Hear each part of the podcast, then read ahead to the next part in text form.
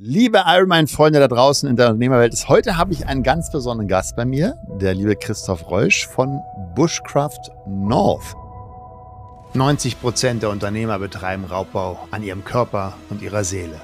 Hi, ich bin Slatko Sterzenbach. Als 17-facher Ironman-Teilnehmer zeige ich dir in diesem Podcast, wie du als Unternehmer oder Selbstständiger einfach Stress abbauen kannst und mehr Fokus auf deine geschäftlichen und persönlichen Ziele bringst. Am Ende des Tages ist dein Leben wirklich lebenswert, wenn du mehr Energie für die wirklich wichtigen Dinge im Leben hast. Sei ein Iron Mind.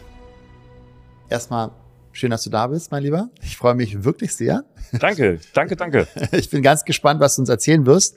Ähm, vielleicht, weil dich ja noch nicht so viel kennen, das wird sich sicherlich in den nächsten Monaten und Jahren ändern noch. Du bist ja gut am Wachsen. Ähm, wer bist du überhaupt und was machst du? Ja, ähm, ich bin Christoph Reusch, ich bin 44 und ich biete Bushcraft und Survival-Kurse an. Äh, in Brandenburg, in der Prignitz und biete auch da, sage ich mal, äh, den Leuten nicht nur einen Eindruck in die Natur an, sondern möchte denen vor allem auch Skills mit auf den Weg geben, um draußen überleben zu können.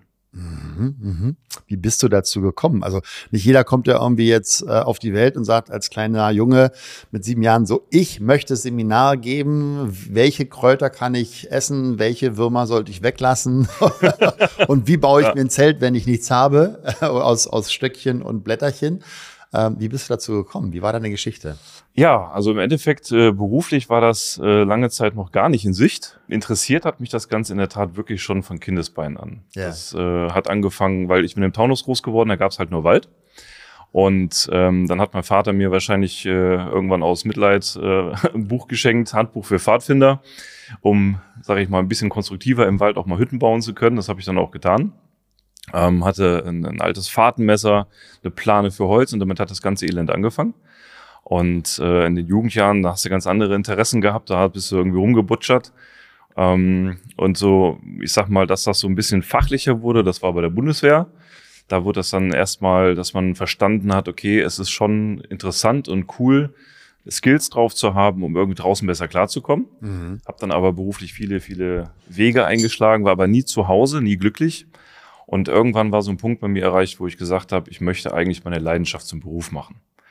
Und ähm, habe das Ganze dann damals angefangen. 2014 habe ich damit angefangen und habe dann, weil Survival-Trainer, so Waldläufer gibt's ja keinen Ausbildungsberuf für, mhm. habe ich dann so alle ähm, möglichen ja, Ausbildungen oder, oder Scheine gemacht, Zertifikate, die man so in dem Bereich machen kann.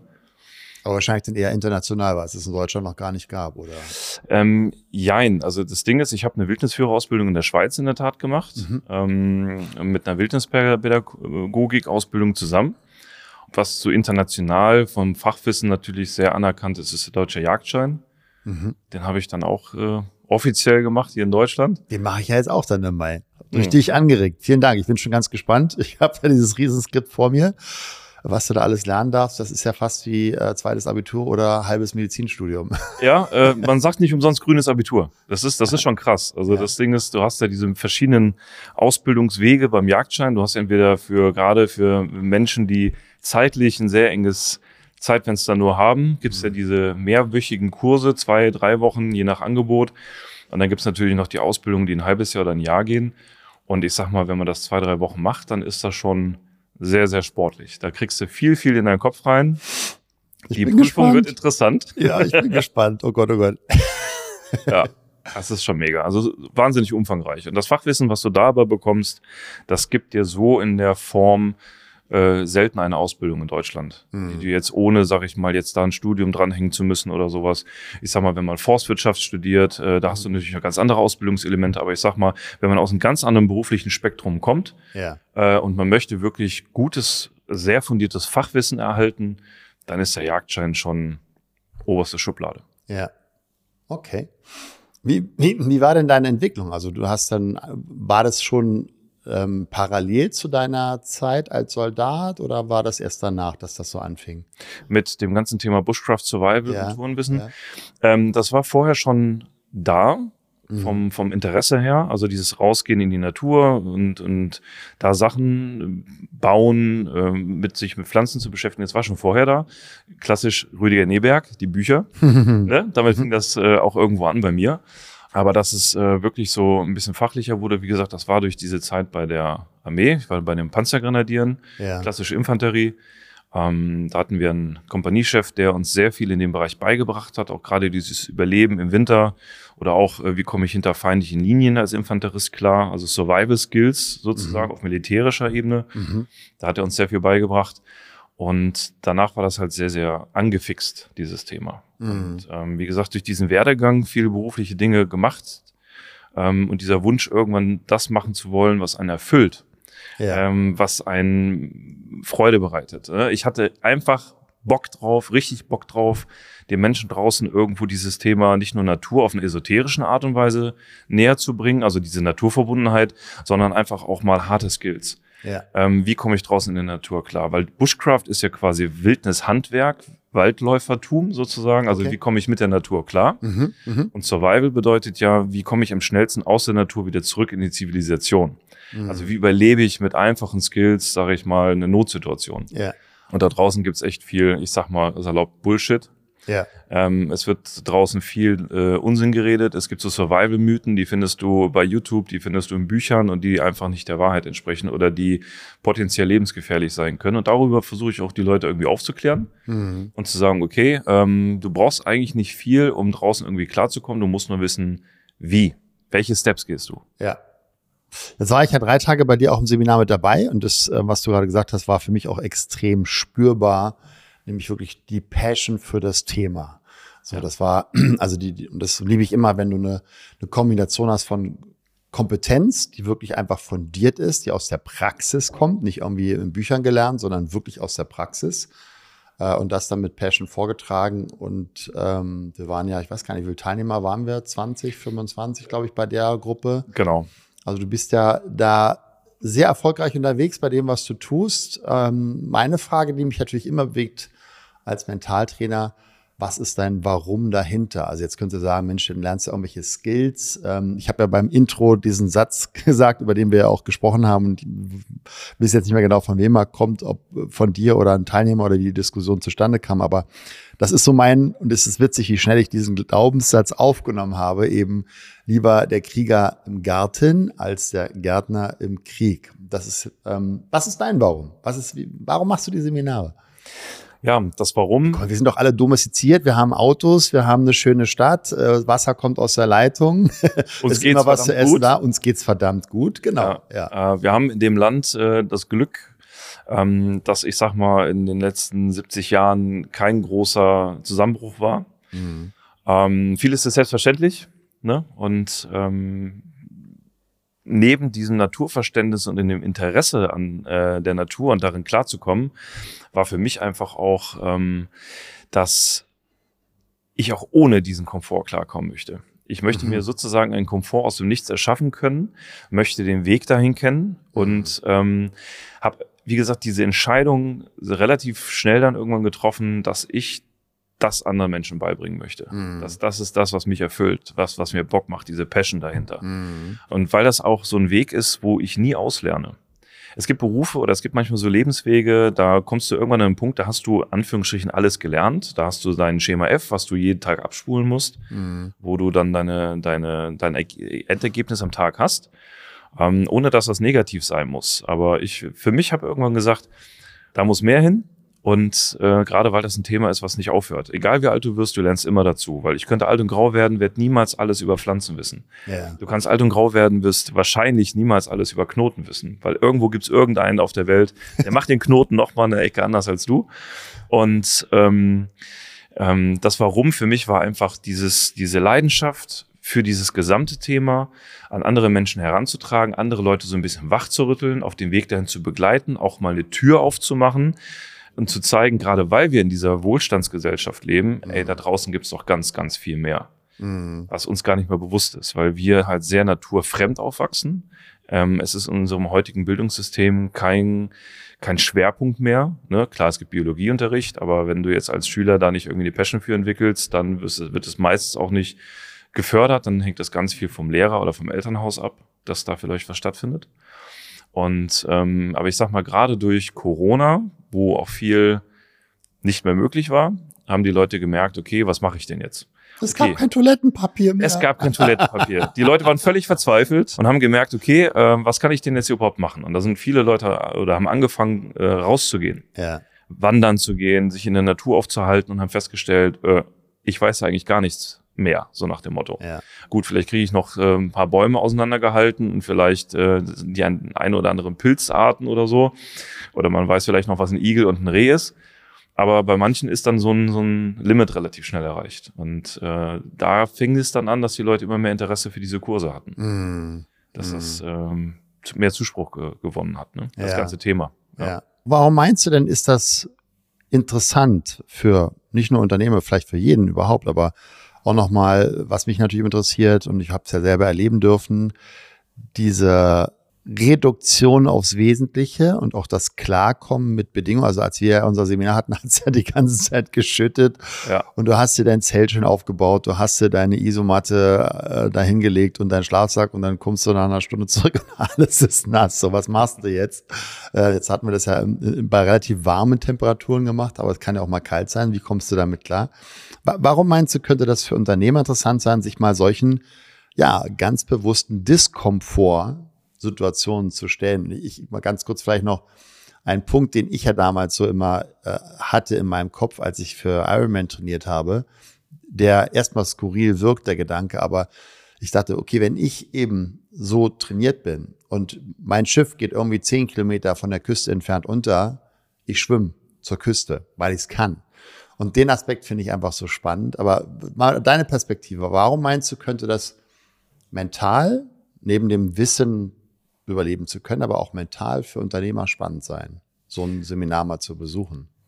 Also gerade als Unternehmer bin ich ja im Endeffekt in einem Alltag. Du bist ja selber einer, ne? Also von daher. Richtig. ja. Also ähm, es ist ja es ist ja so, dass du als Unternehmer jeden Tag irgendwo Entscheidungen treffen musst aufgrund ja. äh, verschiedener Basissachen. Also ähm, entweder habe ich ähm, bestimmtes Invest, was ich machen möchte. Es geht um irgendwelche Geldflussgeschichten oder Personalgeschichten. Ich muss immer irgendwelche Entscheidungen treffen und die muss ich immer fundiert treffen. Das heißt, ich ziehe meine Ressourcen heran, ich ziehe meine Skills heran, mein Wissen oder Informationen, um letztendlich den besten Weg zu finden, um für mein Unternehmen oder für mich als Unternehmer eine vernünftige Entscheidung treffen zu können.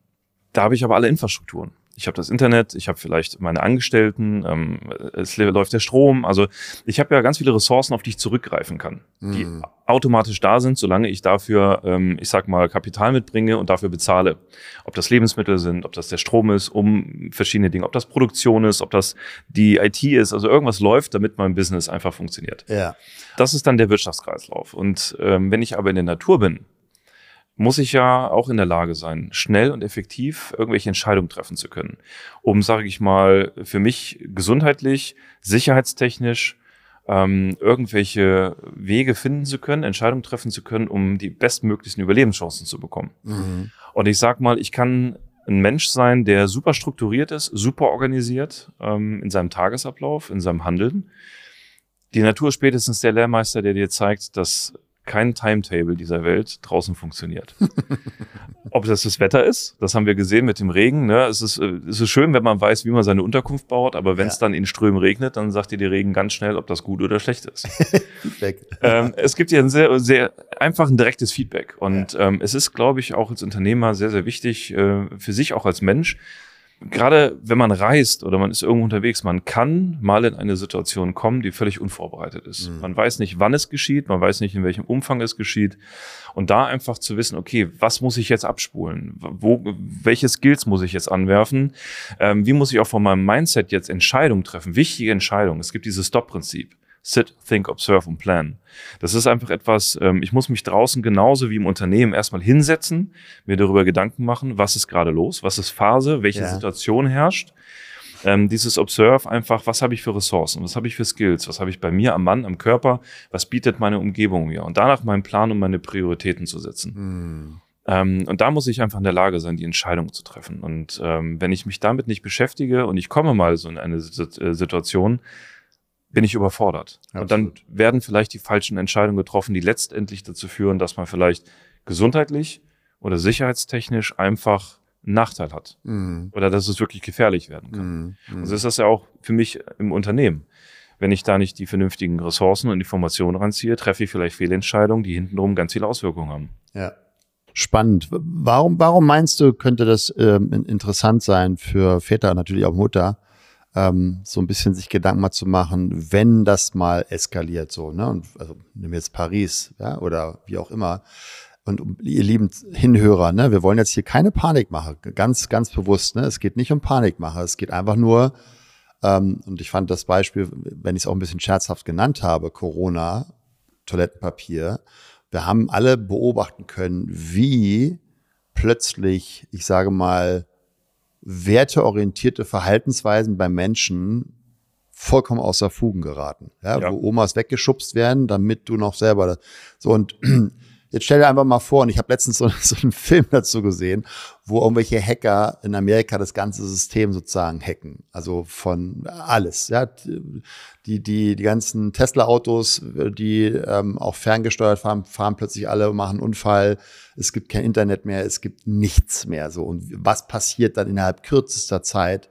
Wie schnell ist ein System instabil, wenn mal was passiert? Ne? Also es gibt ja auch so dieses ich weiß gar nicht, ob es Eschbach ist, äh, ich glaube Blackout heißt das, so wenn mal plötzlich der Strom weg sein sollte oder mal äh, Wasser mal versagen sollte. Ne? Ähm, einfach nochmal, keine Panik machen, aber ich finde es cool, wenn du sowas hast, dann einfach Reserven zu haben, wie es gerade genannt, Ressourcen, ne, so wie du ja auch Korrekt, ja. als Unternehmer deine Ressourcen hast, hast irgendwie einen bestimmten Cash äh, im Hintergrund, falls es mal knapp sein sollte. So sich einfach auch mal Gedanken zu machen, wenn ich eine Familie habe, und da, also das habe ich für mich einfach sehr deutlich gespürt. Was kann ich tun, wenn es mal nicht zu futtern geben sollte? Aus welchen Gründen auch immer. Ja, kann ja auch mal ein Wintereinbruch sein. So minus 20 Grad, äh, die Nahrungsmittelversorgungskette bricht zusammen. Was hast du denn zu Hause? So. Ja ist das ein unglaublich wichtiger Punkt, gerade als Familienvater. Das, was du so gesagt hast, ähm, dieses Ressourcenmanagement. Es gibt diesen Spruch, lieber haben und nicht brauchen, als brauchen und nicht haben. Und Corona ist wirklich ein super Stichwort. Der Großteil der Bevölkerung in Deutschland hat so ein bisschen dieses Thema Krisenvorsorge entweder ins Lächerliche gezogen äh, oder es wurde ins Lächerliche gezogen, oftmals oder. Du warst ja gleich Zeit. ein Freak, wenn du ein bisschen, ein bisschen Spaghetti zu Hause gesammelt genau, hast. Genau, genau. Ich sag mal, unsere Großeltern, für die war das äh, völlig normal, dass sie einen Vorratskeller hatten oder eine Vorratskammer, ne? Einwecken, einkochen, so diese Klassiker. Ja. Ähm, aber da kam das auch noch aus der ganz anderen Historie durch den Zweiten Weltkrieg, dass die einfach wussten, es wird mal wichtig, dass man auch im Winter überbrücken kann, weil da gab es noch nicht diese ständige Verfügbarkeit und die Lieferketten, alles. Das haben wir ja heute alles, den Luxus. Ja. Aber Corona hat einfach gezeigt, dass ein Großteil der Bevölkerung ähm, an die einfachsten Dinge in der Krisenvorsorge nicht gedacht hat, nämlich zum Beispiel diese Bevorratung von Lebensmitteln, ähm, oder Hygieneartikeln für mindestens 14 Tage. Das, was übrigens auch das Bundesamt für Bevölkerungsschutz und Katastrophenhilfe seit Jahrzehnten den Leuten empfiehlt. Mhm. Da gibt's ja einen Ratgeber. Hm? Liest nur keiner. Genau, genau. Es ja. ist, weil es halt ähm, oftmals in eine entweder ideologische oder politische Ecke gestellt wird. Dieses mhm. Thema Krisenvorsorge. In anderen Ländern ist das völlig normal. Schweiz. Also in Finnland, Schweiz, Schweden, ähm, da gibt es Broschüren, die werden von der Regierung rausgesendet an die Bevölkerung. Ähm, was tun, wenn Krise oder Krieg kommt? Ähm, ähm, da ist das ganz normal, sich damit auseinanderzusetzen. In Deutschland ist das halt ein bisschen so stiefmütterlich, wird das ganze Thema behandelt. Mhm. Und wir sehen aber jetzt nicht nur durch Corona, sondern auch auch dieses Thema Stromausfälle. Wir haben jetzt in Mainz letztens einen Stromausfall gehabt. 2005 im Münsterland gab es einen großen Stromausfall. Ähm, dieses Buch oder auch die Serie Blackout ähm, ist eigentlich auch mal so ein schöner Punkt, um zu sehen, wie kann sowas passieren? Ja. Warum kann sowas passieren? Ja. Ich sag mal, so eine Stadt wie Detmold, die haben am Tag bis zu 40 Cyberattacken nur auf die Infrastruktur, gerade Strominfrastruktur. Und so läuft das ja bundesweit. Und bis jetzt ist halt nichts Großes passiert, weil wir Gott sei Dank immer noch genügend fähige Leute haben, die, sage ich mal, ähm, dafür sorgen, dass die Infrastruktur läuft. Aber das Szenario ist da. Mhm. Und da kommt dann die ganz schnelle Frage, was kann ich tun oder wie handle ich, äh, wenn es plötzlich einsetzt? Und da fängt es an mit den Lebensmitteln. Die Bevorratung ähm, für Wasser ist ganz wichtig, weil wenn der Strom jetzt zum Beispiel weg sein sollte, dann funktioniert auch keine Pumpe mehr je nachdem, wie man wohnt, wie man lebt, dann kommt kein Wasser mehr aus der Leitung, dann funktioniert die Toilette, Toilettenspülung genau noch einmal. Äh, was dann? Äh, ja. ne? Also äh, wenn du jetzt nicht gerade einen Garten hast und ein Gartenhaus, wo du improvisierte Trockentoilette oder ich sag mal einen Eimer mit einer Mülltüte machen kannst, dann bist du in deiner Wohnung oder wo auch immer und musst dann da deine Notdurft und deine Hygiene irgendwo organisieren und äh, der Unrat oder die Hinterlassenschaften müssen auch wieder irgendwo hin. Ähm, und äh, das Thema Lebensmittel, wenn jetzt zum Beispiel der Strom weg sein sollte, wenn wir so eine Großstadt wie Berlin nehmen, da geht's relativ schnell, dass die Leute merken, okay, ich habe zu Hause vielleicht noch, äh, mein, ich gebe mal so ein schönes Beispiel, so eine Dose Ravioli, die steht dann noch im Schrank und wenn die leer ist, dann ja was dann? Mhm. Dann hat man den örtlichen Supermarkt, da geht man hin. Wenn der aber nicht offen ist, dann gibt's irgendwann einen, der macht den Supermarkt auf und dann holt man halt sich das, was man braucht. Aber irgendwann ist der auch leer. Mhm. Und ich sag mal, solche Indikatoren wie G20-Gipfel in Hamburg, die haben halt auch gezeigt, äh, wie die Leute agieren können, also was auch für ein Gewaltenpotenzial da ist, äh, wenn mal so ein bisschen öffentliche Recht und Ordnung nicht mehr ganz funktioniert. Und wenn man sich mal mit Leuten unterhält, die auch aus diesem Bereich kommen, also Thema Polizei, THW, Feuerwehr und so weiter, Rettungskräfte im Allgemeinen, da weiß man einfach, dass nach 48 Stunden wird eine Kommunikation schwierig. Auch unter den Behörden und so weiter, außer jetzt vielleicht Militär, die haben noch andere Möglichkeiten. Aber ähm, nach 48 Stunden wird es kritisch. Und was ja auch viele vergessen, die Tankstellen funktionieren ja auch mit Strom. Und die Polizeiwagen müssen ja auch getankt werden. Und die haben ja keine eigenen Tankstellen an den Polizeirevieren, sondern die fahren ja auch ganz normal zu einer öffentlichen Tankstelle. Mhm. Das heißt, man muss unterscheiden zwischen temporären Krisen äh, oder kurz, kurzzeitigen Krisen. Ich sag mal, aber jetzt, Berlin hatte ja mal die Situation, da ist, ähm, ich weiß nicht genau, in welchem Stadtteil das war, für zwei Tage der Strom ausgefallen, weil bei Baustellen so ein Hauptkabel getroffen wurde. Hat aber ja. trotzdem zwei Tage gedauert, bis da mal so ein Notstromaggregat vor Ort war obwohl ja. es die Bundeshauptstadt ist. Ne? Ja. Das hat halt auch gezeigt, wie schlecht eigentlich diese Notinfrastruktur in so einer Stadt wie Berlin auch funktioniert. Mhm. Und ähm, wenn wir jetzt davon ausgehen, dass mal für ein, eine Stunde oder einen Tag der Strom in Berlin ausfällt, da wird zwar Chaos geben, aber deswegen wird die gesellschaftliche Ordnung nicht zusammenbrechen. Aber eine Woche? Aber eine Woche? Mhm. Zwei Wochen? Mhm. Ein Monat? Das sind schon so Punkte, wo man sich Gedanken machen muss, was mache ich dann? Ja. Weil wenn man zu Hause nichts hat, also weder Skills, Wissen noch Vorräte, mhm. dann ist man quasi mit der Menge, mit der Masse gezwungen, sich zu versorgen. Ja. Und das haben wenige auf dem Schirm. Und deswegen finde ich es eher, dass es eine Pflicht eines jeden Familienvaters sein sollte, sich mit dem Thema sachlich zu beschäftigen als äh, dass es eine Option wäre. Also ich habe das bei mir festgestellt, ne, als ich so angefangen habe, mir solche Gedanken zu machen ähm, und auch wir haben uns ja sehr sehr ausführlich auch auf dem auf dem Seminar darüber unterhalten, da so, ein, so eine gesunde Balance zu finden, auch mental zwischen ich plane selber das Horrorszenario in meinem Kopf und nee, das ist einfach eine ganz normale präventive Maßnahme, so wie du dich auch duschen gehst und präventive Untersuchungen machst und auch, und das war für mich wirklich so, so ein spannender Punkt, ich sage, das macht auch Spaß. Also ich finde das auch total mit so einer mit so einer kindlichen Neugierde so, okay, wie funktioniert denn sowas? Ja, okay, welche Wasserpumpe, wo ich irgendwie zum See gehen kann, die mir mein Wasser reinigt, welche ist dann überhaupt da geeignet? Wie groß sollte die sein? Wie viel Liter kann ich damit überhaupt verarbeiten? Ähm, oder ja, wo, wo lagere ich jetzt überhaupt mein Zeug? Ja, wir haben jetzt zum Beispiel keinen Keller, wir haben nur einen Dachboden. So, wie, wie viel Zeug kann ich jetzt da hochschleppen?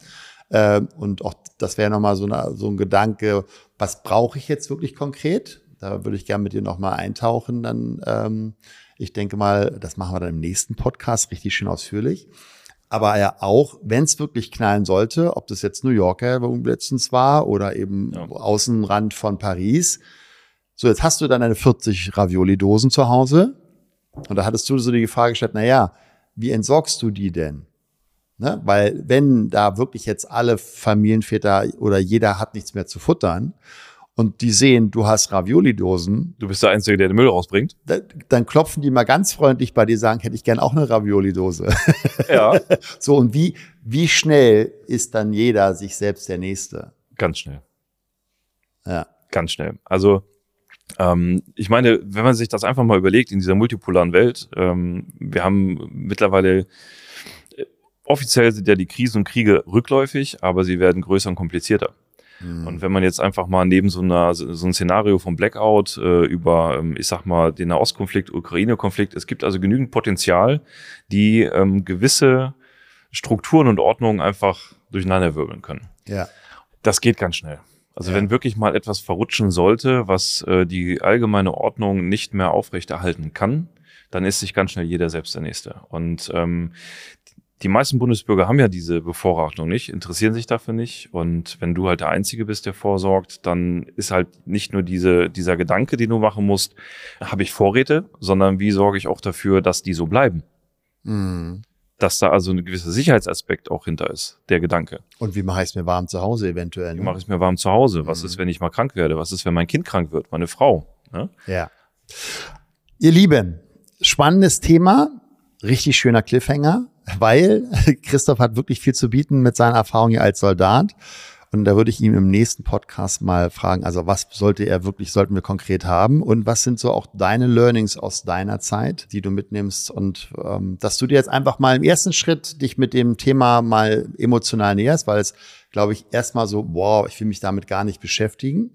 Nee, Panik mache oder nee, das macht mir zu viele komische Gefühle, dass du da für dich einfach mal reflektierst, so wie weit wärest du denn vorbereitet? Und dann freust du dich auf den nächsten Podcast nächste Woche, wenn wir genau dann mal richtig in die Details reingehen. In diesem Sinne, danke dir schon mal für den ersten Teil, Christoph. Sehr gerne. Danke für die Einladung. Teil zwei folgt. Be an Iron Man. Tschüss. Vielen Dank, dass du dir den Iron Mind Podcast von Slatko Sterzenbach angehört hast. Das war nur der Anfang. Die besten Unternehmer der Welt wie Jeff Bezos oder Steve Jobs oder Tony Robbins oder Spitzensportler wie Michael Jordan oder Michael Phelps, sie alle hatten einen Coach. Peak Performance im Sport wie im Business geht nur mit einem Coach an deiner Seite. Wenn du mehr erfahren willst, wie der Slatko und sein Team dabei helfen kann, deine mentale und physische Performance als Unternehmer zu steigern, als Unternehmer oder Selbstständiger mehr Fokus, Energie und Zeit für die wirklich wichtigen Dinge des Lebens zu haben, dann sichere dir jetzt deine kostenfreie Potenzialanalyse. Gehe zu iron-mind.de/termin oder klicke auf den Link in den Show Notes und sichere dir deinen Termin.